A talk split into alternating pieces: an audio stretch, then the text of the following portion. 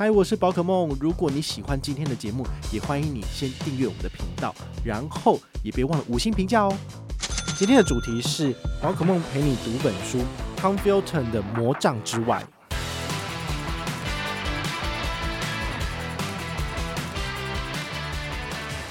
好，那这一段的话，就是他必须要去走向佛地魔。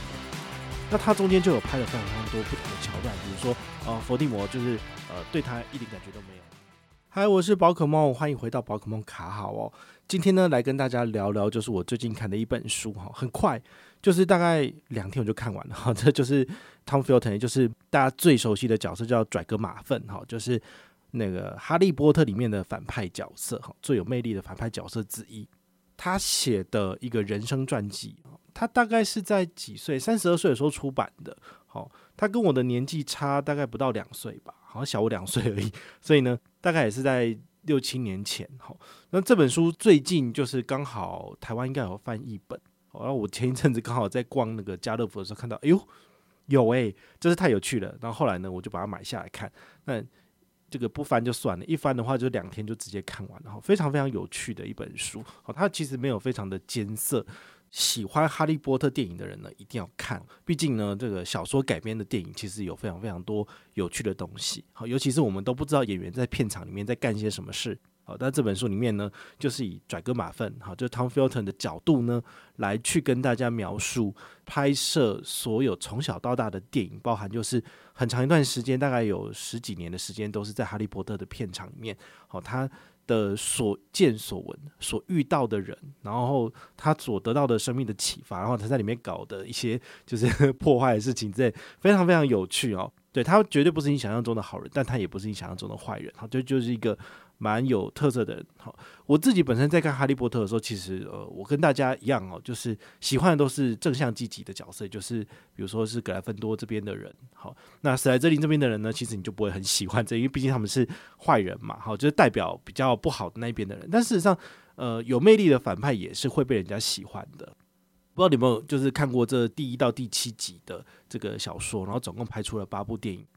那这八部电影里面呢，其实拽哥马粪他第一集到第四集他的戏份真的就是不太多，他毕竟不是主角群嘛，好，所以说呢，他顶多就是呃摆出一个就是哼哼冷笑的这个表情，然后可能就是在背景这样子而已，然后几句话，好，不若其他三个哈，就是那个哈利、荣恩跟那个妙丽他们的角色那么的吃重嘛，好，所以他跟这三个童星是不一样，这三个童星呢，他们是自从被入选为哈利波特的影星。这个小明星就是演出三位主角以来呢，他们的生活就几乎都在片场里面了，包括在里面去做学习的部分，他们不可能有这个所谓的正常的童年。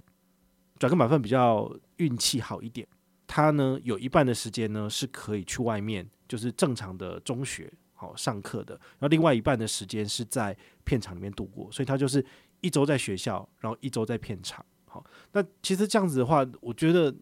如果我是小孩子的父母，我觉得这样子也是非常辛苦的一件事情，因为毕竟小孩子要一直一直不断的转换环境，其实或多或少其实都会有负面的影响嘛。那更何况是全部都在片场里面生活的小孩，好，他们基本上就没有外面的朋友，其实是蛮辛苦的一件事情啊。那你可能会讲说，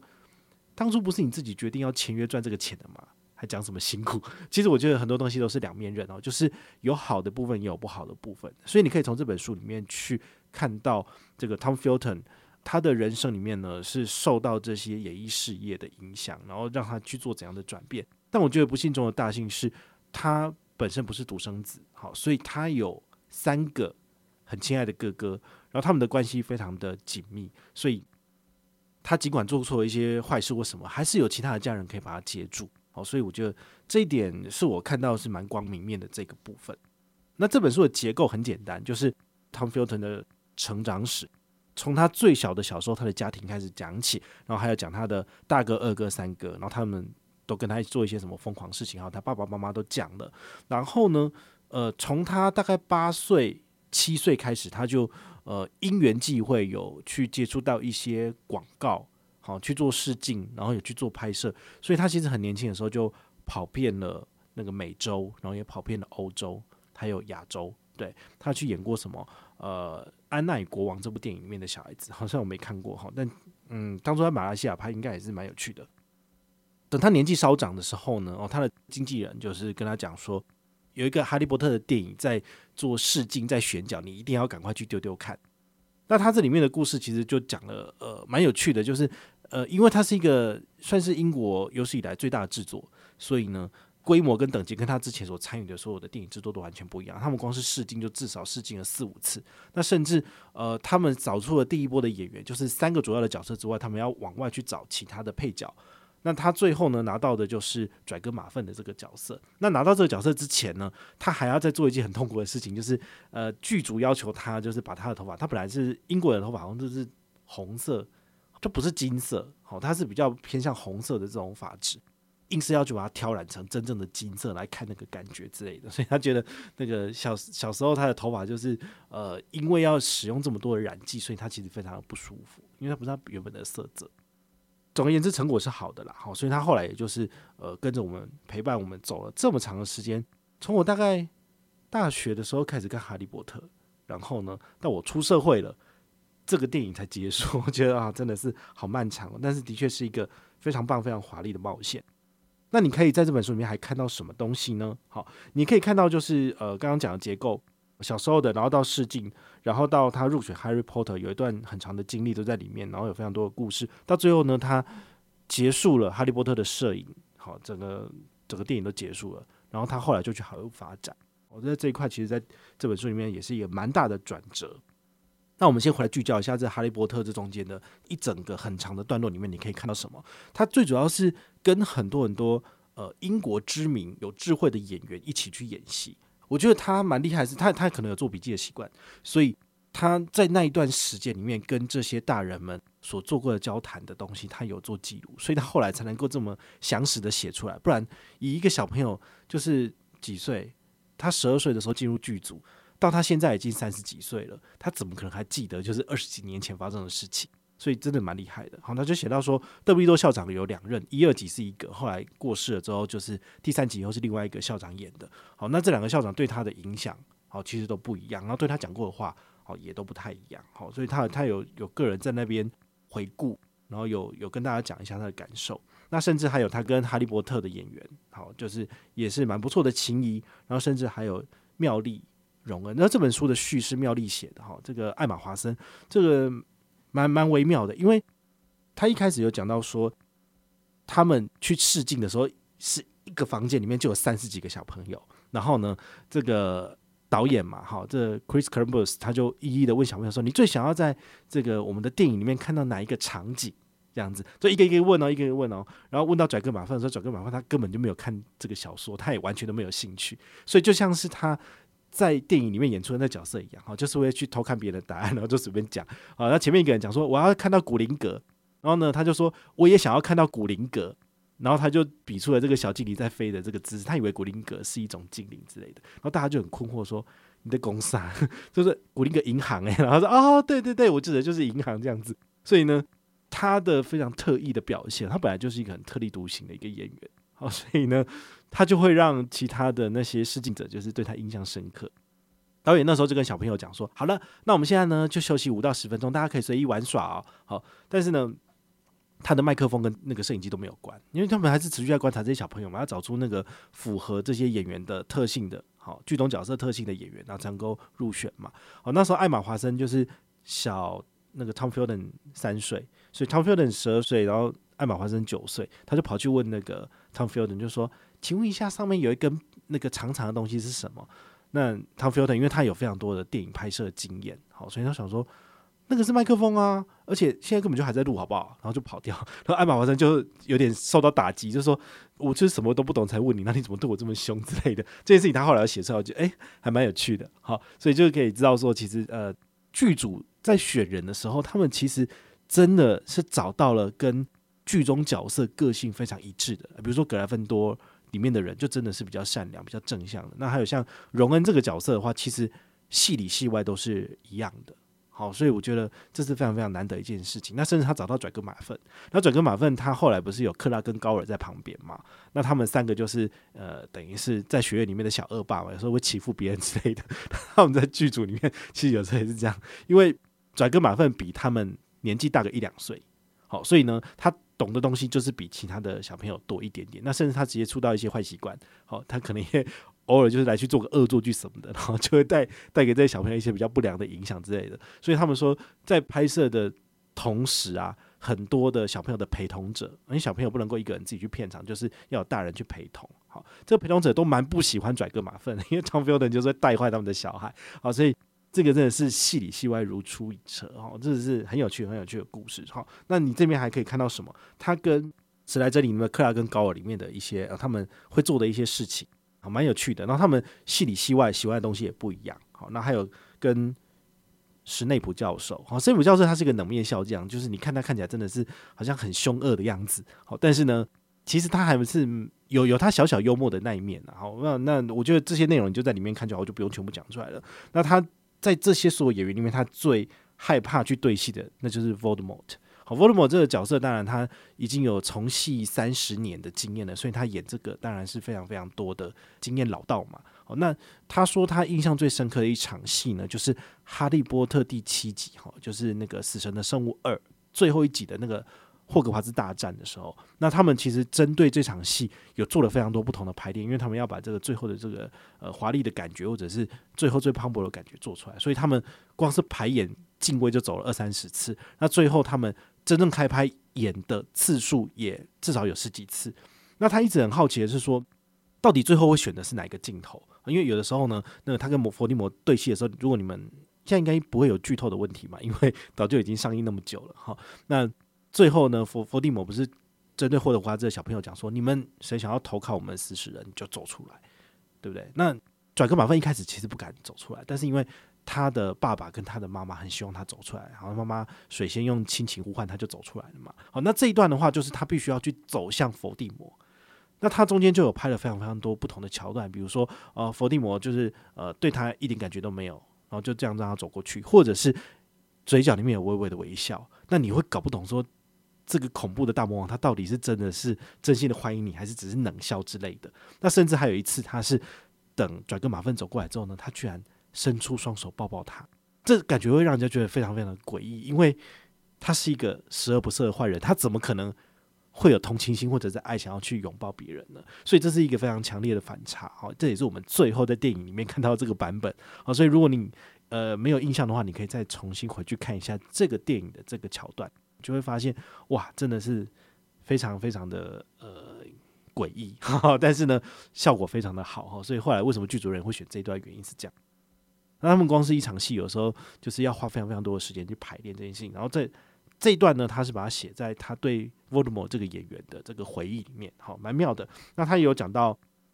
比如说那个跩哥马份的爸爸，好，他是怎么去影响到他的。然后还有像麦教授，麦教授其实很多人都已经过世了，因为已经过了十几二十年嘛。那这些呃伟大的演员，其实因为年纪大了，时间到也就走了，好，所以这也是蛮难得。像海格也是，好，所以呢，你如果对这些故事非常有兴趣的，请你一定要去找这本书来看，哦。那以我而言的话，我觉得这本书我读完，我有找到呃两个体悟，就是有两个主题，我觉得很不错，要跟你分享。第一个就是离别，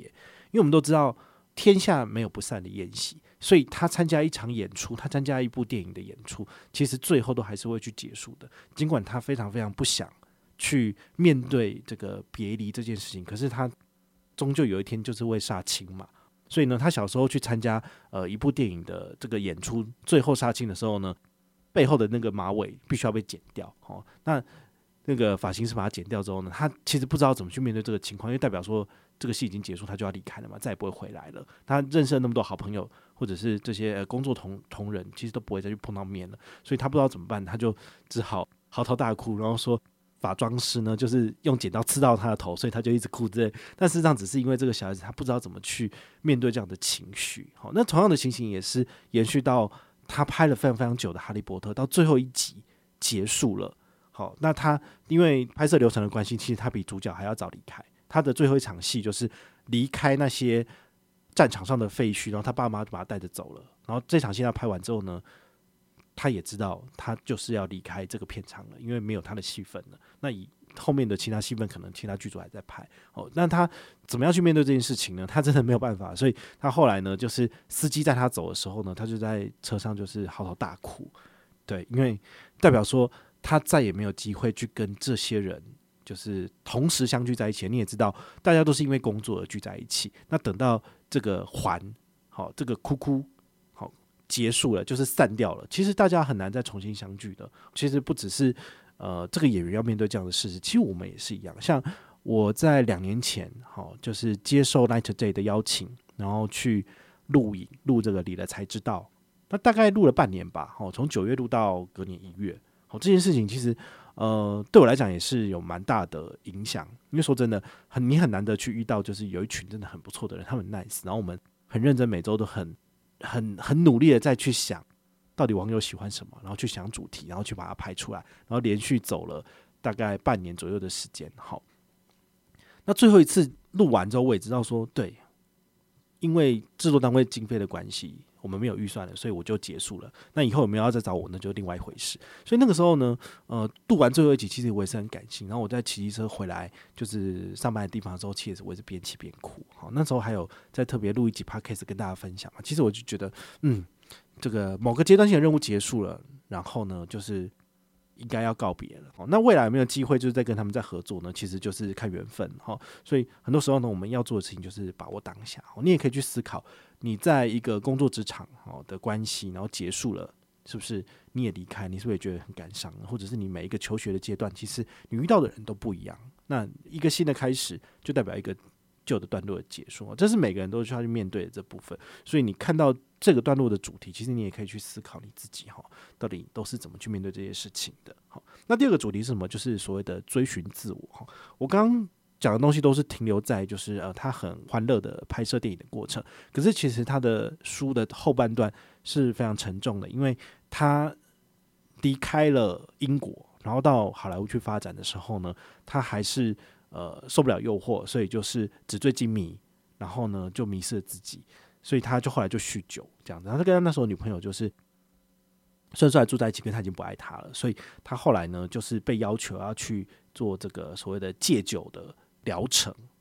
对，那他实在是非常非常的不喜欢那个地方，所以他就连夜逃出来。连夜逃出来之后，他身上身无分文，没有钱什么的。啊，因为那个所有手机都被没收嘛，所以他后来就是用非常辛苦的方式，就是找人求救的方式，后后来又再回到了就是呃洛杉矶，对，然后他就把这件事情就处理完，然后他后来也发现说，其实呃他的遗传家族遗传里面呢，其实有时候就是会有这样的状况，就是当你真的遇到了这个心情非常沮丧的时候呢，呃，你没有办法走出来，你可能就会借酒浇愁，或者是你就是会麻痹自己，或者是不愿意面对外面，你就有一天就是不管怎样，就是不想起床。对，这这是有可能会发生在大家身上的。好，所以当你有遇到这样的情况的时候，也请你一定要想办法去呃向别人求救。对，因为他后来也是呃透过了很多很多的练习跟这个想办法去探索自我，所以才把这件事情就是呃呃稍微的控制住了，所以他可以很正常的去过他自己的生活。他后来就离开美国，然后现在回到英国去，他可能就演舞台剧啊或者音乐剧啊什么的，他其实就过得很好。好，所以我觉得。嗯，这就是一场属于他个人的华丽的冒险。好，所以看完这本书之后，你也可以去思考，就是，嗯、到底什么东西对你来说是是重要的？你你想要得到镁光灯的关照，然后让所有的人都为你而掌声嘛？那你就可以来看看这个演员，他呃面对这么多的名声、这么多的名利的时候，他所做的选择是什么？好，你就可以去思考一下。但我们一般人当然都没有这个机缘了。好，那我觉得我自己很幸运的是，我没有那么的有名，所以呢。我可以跟大家一样很正常的在路上走路，然后呢去吃美食，去干嘛？我就不需要受到一些呃奇怪的眼光之类的。好，对啊，所以我觉得这对我来讲是呃人生中的小确幸。我不需要成为一个非常有名的人或者是网红，那我也可以就是呃想干嘛就干嘛，想出国去玩就出国去玩，然后都不会有人对我指指点点。我觉得这对我来讲可能就是最幸福的一件事情。希望你就是不要为了成为网红。然后呢，就把自己搞得非常的辛苦。好，但是成为网红之后呢，其实呃苦差事还在后头哈，就是你有很多事情都是不能做的哈，比如说人家可以走在路上，然后跟你的先生或太太牵手干嘛的。好，但是这些事情呢，成为明星之后是不可能发生的事情，因为呢，你就会被狗仔偷拍，然后你光是肥了一点的话，你会被当作文章，然后你可能看到后来你就会心脏体心脏病发，这样子实在太过分了。对啊，所以哈，嗯、这是两面刃哈。对，所以我觉得你看了这本书之后呢，你就可以更了解这些呃演艺明星，好，他们的生活大概是怎么样子。然后尤其是 Tom Fieldon，他的文笔真的蛮不错的，很流畅，所以有机会呢就去找来看吧。那如果你有任何的问题或任何的想法，也欢迎你就是到粉丝页私讯我，好，或者是留言，好，或者是抖内都可以，好，我们有看到的话呢，都会在做节目跟大家回报哦。我是宝可梦，我们下一个见，拜拜。